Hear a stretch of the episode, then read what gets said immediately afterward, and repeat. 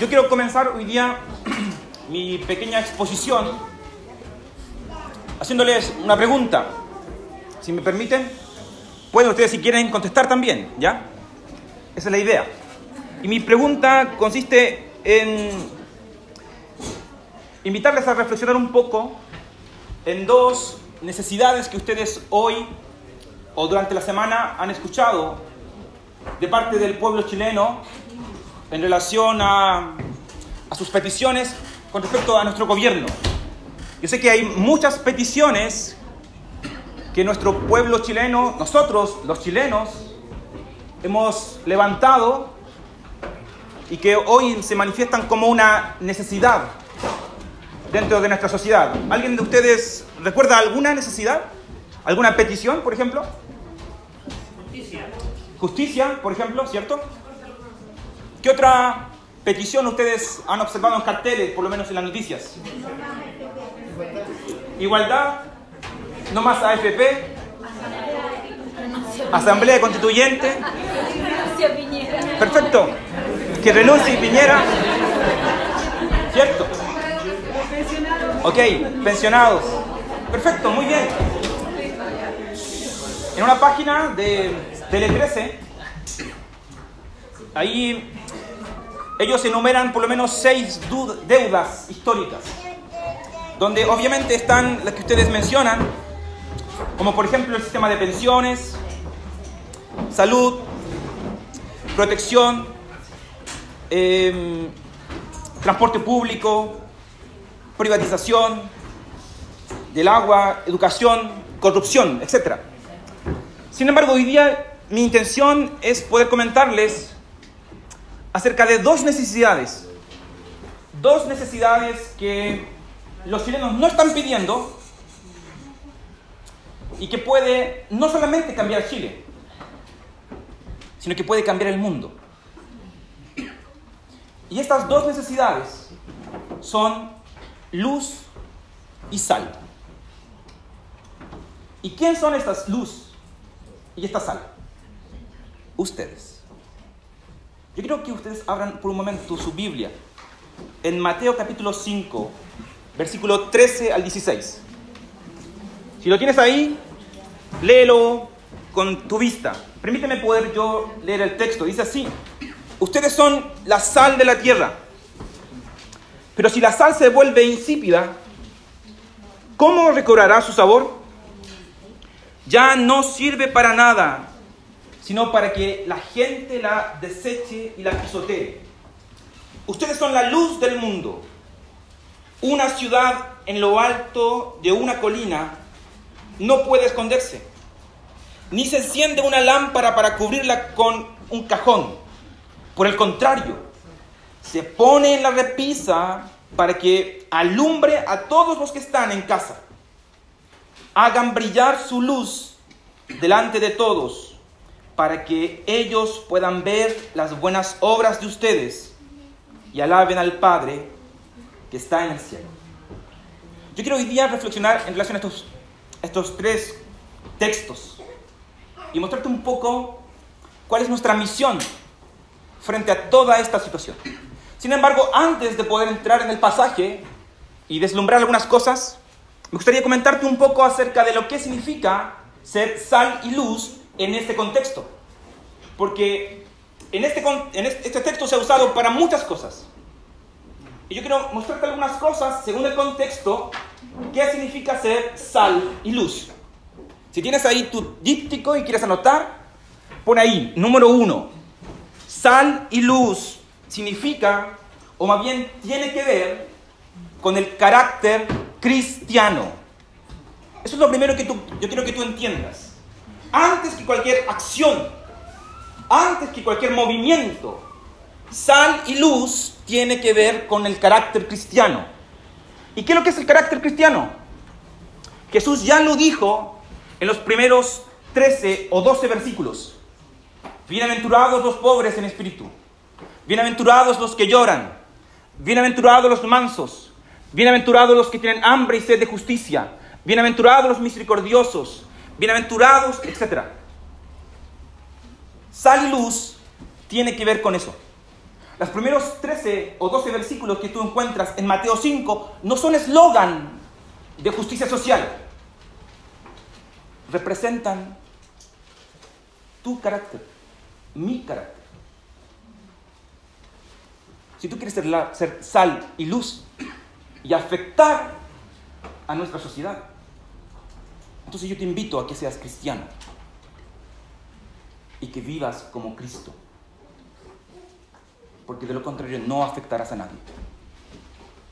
La segunda cosa que yo quiero que tú observes en relación a lo que significa ser sal y luz es que sal y luz marcan una diferencia entre lo que es iglesia y el mundo. Por una parte existe la tierra y por otra parte existe la sal de la tierra que eres tú. Por una parte existe el mundo y por otra parte existe la luz del mundo que eres tú. Estas obviamente se relacionan, pero la, la relación depende de su diferencia. Tú eres diferente al mundo y eres diferente a esta tierra. Porque tú no eres de este mundo y tu reino no es de este mundo tampoco. Entonces, ser sal y luz significa marcar una diferencia. Como se diría en un concepto más moderno, ser una contracultura. No adaptarse a la cultura, ni seguir modas, sino marcar una diferencia porque que- a quien tú estás representando es a Cristo. ¿Te das cuenta? Y en tercer lugar, me gustaría a mí, o más bien, eh, encerrando estas dos ideas de lo que significa ser sal y luz, me gustaría decirte de que si tú entiendes que ser sal y luz involucra carácter y, significa también marcar una diferencia, esto te invita a ti no a aislarte o a concebir una vida monástica lejos de la sociedad, como quien anhela en tiempos como este, por ejemplo, ir a vivirse al campo para no recibir piedrazos o insultos o no ver el bullicio que pasa por fuera de tu casa. No, no es esa la actitud. La indiferencia no va aquí. Sin embargo, tampoco, por otra parte, significa de que tú vas a ir en contra de todo lo que está para ser uno con tu sociedad, uno con tu ciudad, insultar, apedrear y considerar de que en este bando hay buenos y malos y que en ese sentido hay que matar a los malos para que puedan sobrevivir los buenos. La cosa no es tan fácil, la verdad. No es tan sencillo de que el tema es blanco y negro. En ocasiones, como siempre ocurre, hay estados o lugares em, grises.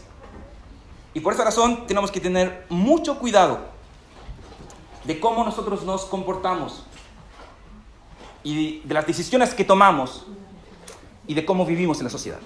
Por esa razón yo quiero, a la luz de eso, enfatizando la idea de que lo que debe brillar es tu carácter como cristiano, enfatizando la idea de que tú estás llamado a ser luz y sal, no en tu casa, no en un rinconcito, sino en la sociedad. Entonces yo quiero mostrarte a la luz de este texto cuatro cosas. Intentaré ser lo más breve para que de esa forma pueda ser bonito también, ¿ya? Cuatro cosas. Uno, el campo de nuestra misión. Dos, la labor de nuestra misión. Tres, el peligro de, nuestra misión. Y cuatro, el propósito de nuestra misión. Bien, en relación al campo de nuestra misión, quiero que tú mires, por favor, un momento, versículo 13 y 14. Si tú miras el texto, ahí van a estar claramente cuál es el campo de la misión o de nuestra misión como luz y sal. Versículo 13 y 14 dice de que el campo de nuestra misión es el mundo y la tierra, que es en este caso sinónimos. Déjame poder mm, ilustrarte un poco este punto que yo quiero expresarte ahora.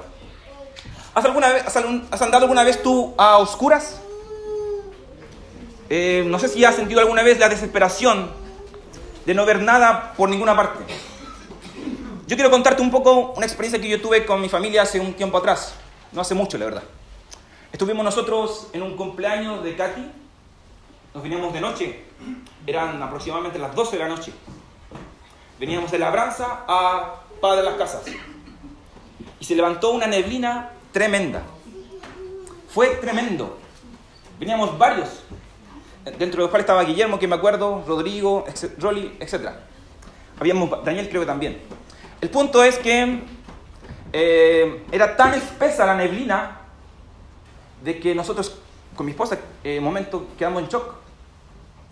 Tuvimos que parar, yo tuve que salir del auto, caminar al lado del auto, porque no veíamos nada. Era todo blanco. Y fue tanta la desesperación que hasta subimos, sobre- subimos sobre la berma. Y tuvimos por un momento miedo de que algún vehículo nos chocara. El problema es que íbamos con nuestros hijos. Era oscuro, aun cuando a la misma vez era blanco. No veíamos absolutamente nada. Estábamos ciegos. Y a través de eso yo quiero mostrarte de que esa es la condición de nuestro mundo. El campo de nuestra misión tiene una característica. Y es que es un mundo que vive en oscuridad. Por esa razón es que ellos necesitan luz. El mundo donde tú y yo vivimos es un mundo ciego y es un mundo oscuro. A pesar de que ellos presuman de cierta iluminación. Sin embargo, ellos no tienen luz. Porque si la tuvieran, Jesús no diría, ustedes y yo somos la luz del mundo. Si ellos por sí solo pudieran ver las cosas, entonces ustedes y yo, la iglesia, no, no, no tendríamos ninguna misión acá. Sin embargo, Jesús dice que no es así. Que nuestro mundo es un mundo ciego. Es un mundo guiado por ciegos. Así como decía Jesús en relación a los fariseos. Ciegos, guías de ciegos. Y viven en la oscuridad porque según Juan, nuestro mundo ama la oscuridad. Porque sus obras, Juan 3 dice eso, sus obras son malas. Y porque también el Dios de las tinieblas ha entenebrecido, ha cegado a nuestra sociedad y nuestro entendimiento. Por eso, ellos no logran ver realmente cuáles son sus verdaderas necesidades. Y por esa razón también ellos, en este tiempo, sin Cristo, sin Evangelio, sin luz, están en un proceso de descomposición. Nuestro mundo tiene fecha de vencimiento y lo peor es que ellos no se dan cuenta. Sin embargo, ese es el campo al cual tú y yo estamos llamados a iluminar. Ese es el campo al cual tú y yo estamos llamados a salar o a traer sabor. Porque según Jesús, ser luz y sal de este mundo involucra brillar, involucra muchas cosas. Pero lo primero que yo quiero que tú entiendas es que el mundo que tú ves en la televisión, estas manifestaciones que yo no estoy, no le quiero quitar peso ni valor. Sin embargo, a pesar de que puedan tener verdades relativas y cierta clase de iluminación, sin luz, sin evangelio, ellos errarán. Es más, yo puedo sentenciar esto y decir lo siguiente.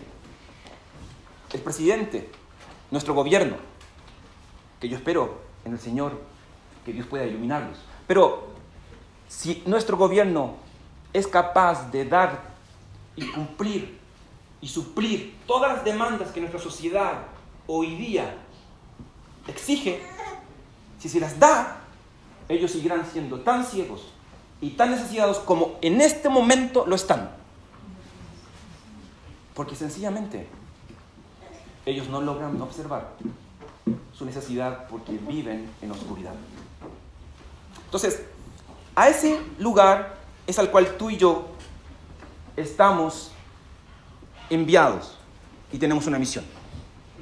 El campo de nuestra labor es el mundo. Sin embargo, ahora déjame explicarte en segundo lugar cuál es la labor de nuestra misión.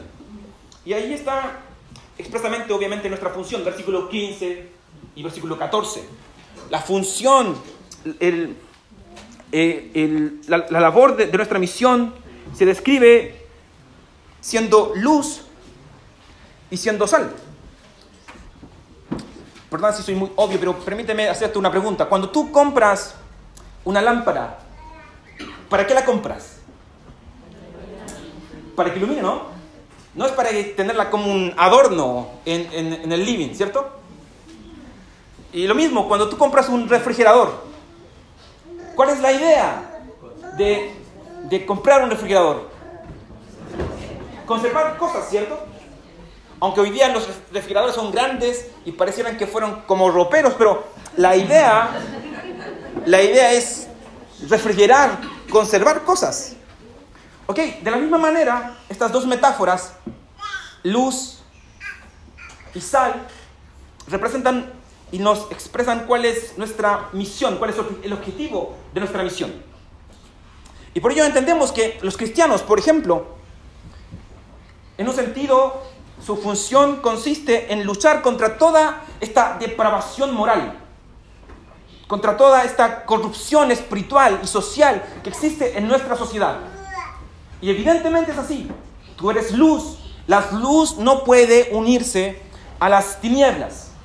Y eso es lo que significa ser sal. Sal involucra en la antigüedad no solamente servía para darle gusto a los alimentos, sino que este preservaba los alimentos de su descomposición. Y tu función hoy día debe generar el mismo efecto. Debe atrasar la putrefacción social, moral y espiritual de nuestra sociedad. Pero ¿cómo lo haces? ¿Qué significa salar? Lutero decía de que salar significa herir.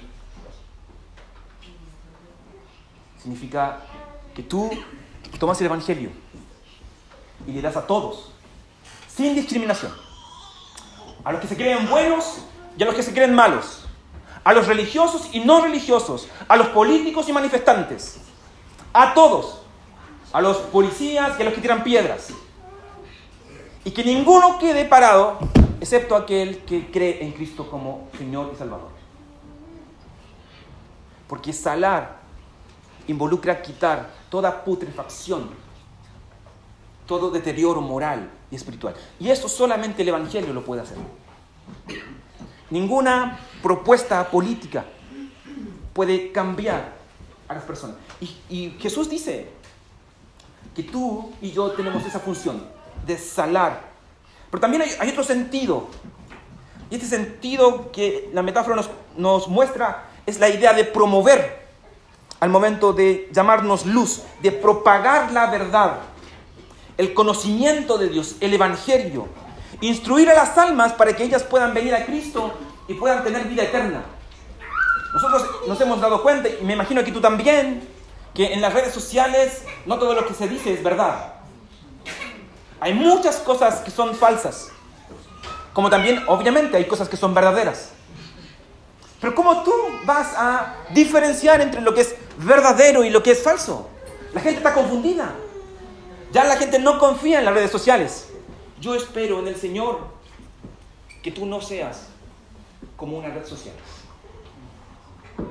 Que diga mentiras cuando puede decir la verdad. Y que genere desconfianza en la sociedad. Por eso, cuidado con tus palabras. Cuidado con tu ejemplo, cuidado con tu comportamiento, porque todo dice algo. A veces nuestras acciones hablan más que, nuestros, que nuestras palabras. Y es ahí donde tú tienes que tener mucho cuidado. Recuerda, tu labor es, es no solamente salar, sino que es iluminar. Y iluminar no significa de que tú vas a guardar tu silbato en el bolsillo, en lo más profundo, para que nadie se percate que tú estás aquí presente. O por otra parte, Iluminar tampoco significa que vas a convertirte de un día para otro en el florerito de la mesa de centro para que todos te miren y te sigan. Y dejen de enfocarse en Cristo y el Evangelio. No es esa la función a la cual tú y yo tenemos llamados. Tu función al momento de iluminar primariamente requiere de conectarse a la fuente de poder, al enchufe, a Cristo. Es imposible que tú puedas iluminar, es imposible que yo pueda iluminar si estoy separado de mi Señor. ¿Quieres ser luz? Entonces, pasa tiempo con Jesús. Escucha a Jesús, vive como Jesús, vive las bienaventuranzas. Recuerda que tú y yo somos como la luna. En sí mismo no tenemos ni nada, nada que brille. En sí mismo somos iguales que las personas que están afuera. Lo que marca la diferencia es que ese sol tan radiante que es Cristo, en nosotros puede otorgar guía y luz a los demás. Pero allí está nuestra función, nuestra misión, salar, iluminar. Yo sé que en nuestro mundo necesitamos muchas cosas. Nuestro país está despertando, como dicen las noticias, y pide justicia, demanda que la corrupción desaparezca y así un montón de cosas. Y posiblemente nuestro mundo está mirando hacia todas partes, porque lamentablemente los políticos, el hombre no va a suplir esa necesidad. Tal vez llegue un momento en que el mundo te mire a ti, nos mire a nosotros, y sea como ese lisiado ¿Te acuerdas que está allí en el templo de la hermosa? De Hechos capítulo 3. Que te mire a, los ojos. Y esté de ti esperando algo. Dime, ¿qué es lo que tú le vas a dar? ¿Qué es lo que Él te va a pedir? ¿Recuerdas lo que Pedro y Juan le dieron? Pedro y Juan dijo así lisiado, no tengo plata, no tengo oro, pero lo que tengo te doy. ¿Y qué es lo que el cristiano tiene? Por favor, díganme, ¿qué es lo que el cristiano tiene? Evangelio. Eso es lo que tú y yo tenemos que dar. Porque nuestra sociedad está así. Nuestra sociedad está como este paralítico de Marcos 2, que viene a Jesús y que pide, Jesús, por favor, o más bien sus amigos, sáname de esta parálisis. Sin embargo, Jesús, antes de sanar, Él dice, tus pecados te son perdonados. Y uno se pregunta, ¿por qué Jesús hace eso? Si Él viene por parálisis. Jesús dice, tu problema es mayor que una parálisis. Tu problema es un problema del corazón. Ese es el problema de nuestra sociedad. Ese es el problema de nosotros. Ese es el problema de todos. Por eso es que sí, podemos ayudar, podemos servir, podemos cuidar, podemos proteger, podemos alentar, podemos animar. Pero lamentablemente nada de eso será suficiente para nuestra sociedad si Cristo no es entregado, si Cristo no es dado. Ahora, obviamente, no por eso debemos dejar de hacer lo otro.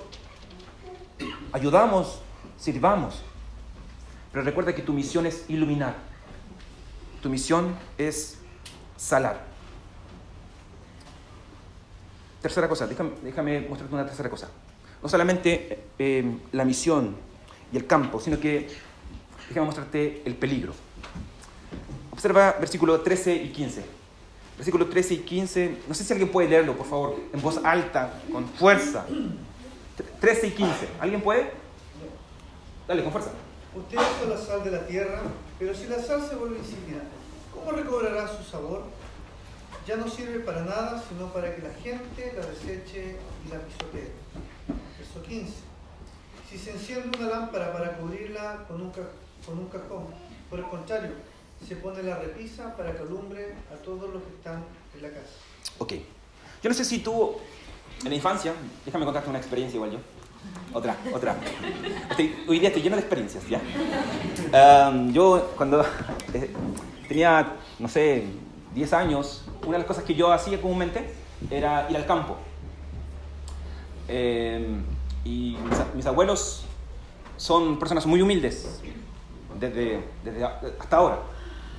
Y cuando yo iba al campo, mm, la casa de mis abuelos era una casa de tierra. Nosotros nos iluminábamos con velas y veíamos tele con batería. Eso significaba entonces de que siempre existía un peligro de que mm, se acababan las velas, estábamos a 20, 30 kilómetros de la ciudad y lo único que nos quedaba era una bicicleta, una mini bicicleta y, un, y una carreta, y eso.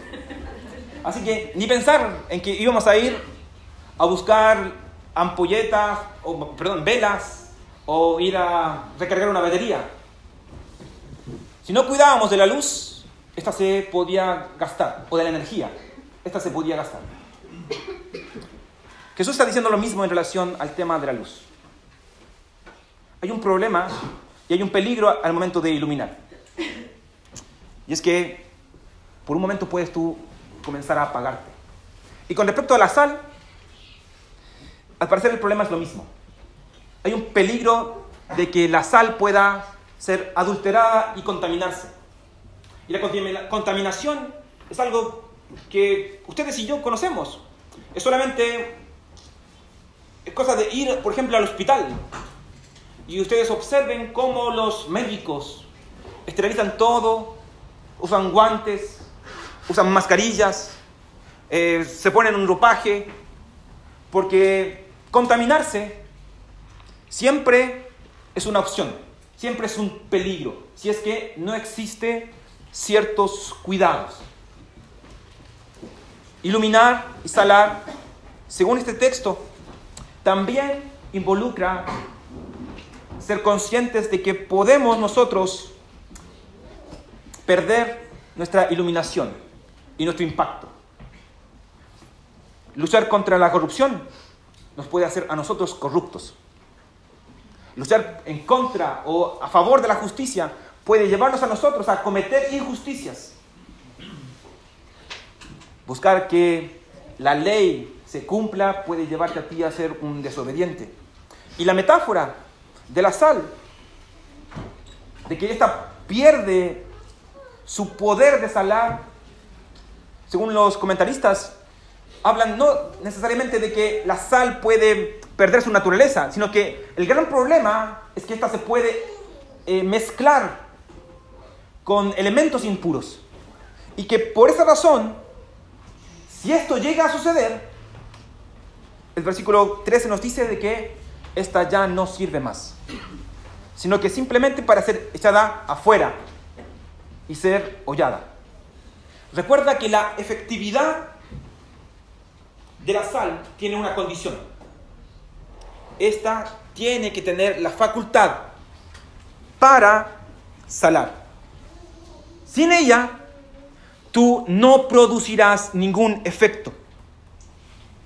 Si la sal, si tú te adulteras, si tú te mezclas, pierdes impacto. Y esto en, en sentido práctico es sencillo. Cuando el Evangelio se mezcla con ideologías, con pensamientos, con modas, con costumbres, con cultura, hacen que el Evangelio se mezcle con filosofías humanas. Y esta pierde su poder. Esta, lamentablemente, no logra producir el efecto que debe tener. Cuando el Evangelio se pone, o más bien, cuando ideas y pensamientos se ponen a la altura de Evangelio, de las Escrituras, y tú no solamente tienes una fuente de autoridad, sino que tienes cuatro fuentes de autoridades, entonces tú comienzas a sufrir porque no sabes a quién seguir. Es así como el Evangelio se convierte en paganismo, sincretismo, ecumenismo, etc. Y ahí hemos perdido nuestro rumbo. Salar tiene peligros, así como también el iluminar. según el versículo 14 y 15, la luz puede esconderse bajo un cajón. Tú y yo, es decir, podemos comenzar a sentir el deseo de jugar a las escondidas y no visibilizarnos o mostrarnos, cuya visibilización, digámoslo así, tiene que ver con que tú no dejes de creer en la luz, es decir, en Cristo y su Evangelio. Porque cuando tú y yo dejamos de creer en la luz, dejamos de andar en la luz y comenzamos a tomar una siesta espiritual donde todas las luces se apagan para que éstas no nos molesten. Es muy fácil apagarnos. Es muy fácil comportarnos como las atalayas que Isaías comenta. Una atalaya era un vigilante. Y Isaías en un capítulo comenta de que llega un momento en que estos atalayas se convierten en personas ciegas, ignorantes, mudas, flojos, soñolientos, echados y amadores de dormir. Tú y yo somos atalayas en esta sociedad. No podemos ser como ellos. Ni mucho menos podemos ser como estas vírgenes insensatas que por causa de su negligencia eh, han descuidado el aceite de sus lámparas. No es esa nuestra función. Sin embargo, sin embargo, esto puede suceder. Existe un peligro al iluminar. Existe un peligro al salar. Existe un peligro en el sentido de que es posible que tú comiences a amar más iglesia y cultura y dejes evangelio, lo cual te convierte en una iglesia liberal. O existe el peligro de que tú ames iglesia y evangelio y odies la cultura. Y eso te invierte en una iglesia fundamentalista, conservadora. Tú y yo no estamos llamados a amar el castillo. Tú y yo estamos amados a amar el reino. Y el avance del reino involucra que tú ames iglesia, el Señor, evangelio y la cultura. Pero que tengas mucho cuidado con el peligro. Porque estos temas de justicia social a través de la historia a muchos los han llevado al lado liberal. Y eso no se puede negar. Ser luz y sal involucra un peligro. Y por último, versículo 16. No solamente en el texto nosotros encontramos el campo de nuestra misión o el peligro de nuestra misión, sino que también encontramos el propósito de nuestra misión. Quiero que alguien pueda mirar por un momento el versículo 16. Versículo 16. Eh, ¿Alguien lo puede leer, por favor? Con fuerza. 16. Sin miedo. Gracias. 16. Dale. Hagan brillar su luz delante de todos, para que ellos puedan ver las buenas obras de ustedes y alaben al Padre que está en el cielo. Gracias. Ok. Permíteme contarte una última experiencia. No, o más bien no experiencia, sino más bien un comentario. Yo sé que todos ustedes son hijos, ¿no? O por lo menos alguna vez fueron hijos. No sé si aquí están grabando, pero quiero comentarles yo una infidencia. Yo he, he pensado un poco en mis padres. Ahora que estoy, eh, soy adulto y tengo hijos. Y yo he pensado en cómo yo debería honrar a mis padres. Yo no sé si tú has pensado alguna vez en eso. Eh, pensando yo en lo mucho que ellos me dieron durante la infancia. ¿Cómo yo podría honrar a mis padres? Y a veces pienso que una de las maneras sería, con la ayuda de Dios, poder encontrar un trabajo sustentable donde yo pueda mantenerme bien y mi familia y poder aportar a mi madre y mi padre para su jubilación todos los meses una cantidad de dinero para que ellos no se preocupen. Si es que de esto no resulta nada, yo por último pueda apoyar a mi familia, a mis padres, a mi madre. Pienso yo que sería una bonita manera de poder darle la mano a ellos gracias a todo lo que ellos me han dado en mi infancia. Yo no sé si tú has pensado en cómo tú podrías honrar a tus padres o a tu madre. No sé si ya los estás honrando o no. Pero este texto del versículo 16 nos dice a nosotros cómo tú y yo podemos honrar a nuestro Padre Celestial. Y según el texto, la forma en que tú y yo podemos honrar a nuestro Padre Celestial es a través de buenas obras.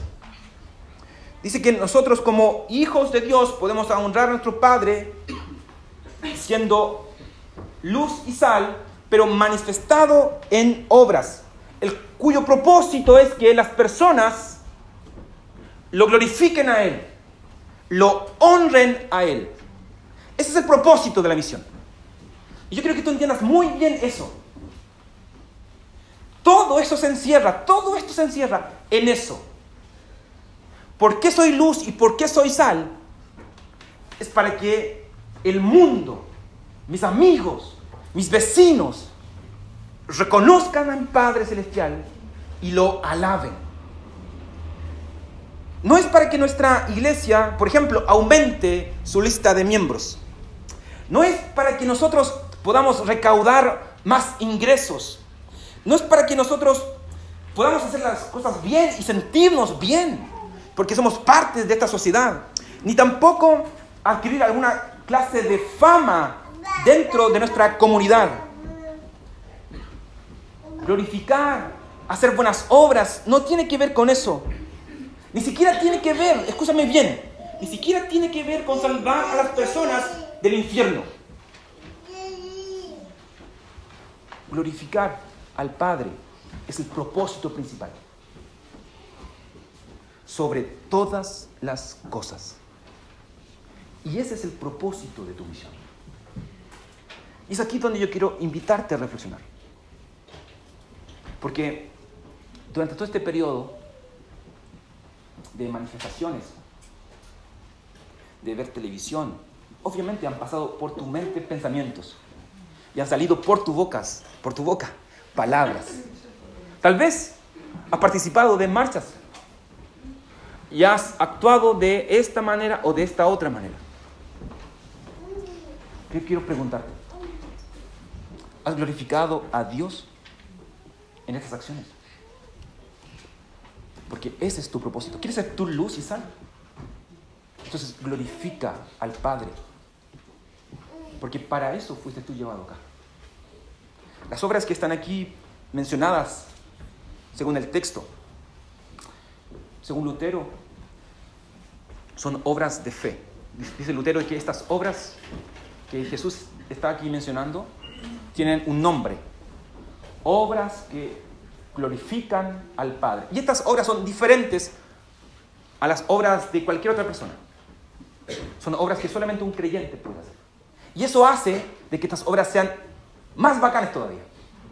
Porque nadie más puede hacerlas. Y estas obras comúnmente están marcadas por sufrimiento, por persecución, como dicen las bienaventuranzas. Porque tú eres manso, porque tú eres humilde, porque tú eres pobre, porque tú eres misericordioso. Y por eso la gente no te mira bien. Sin embargo, Dios te aprecia en lo sumo. Porque a través de esa acción, tú glorificas a Dios. Entonces, tu gran propósito al ser luz y sal es glorificar. No es que la gente ponga sus ojos en ti, sino que ellos pongan sus ojos en Dios. Nosotros queremos afectar a la sociedad. Invitemos a la gente entonces a mirar a Dios. Invitemos a las personas a que ellos busquen a Dios. Porque gozándose de Él, glorificándolo a Él, encontrarán satisfacción, encontrarán plenitud, encontrarán dicha. Termino yo diciendo y resumiendo.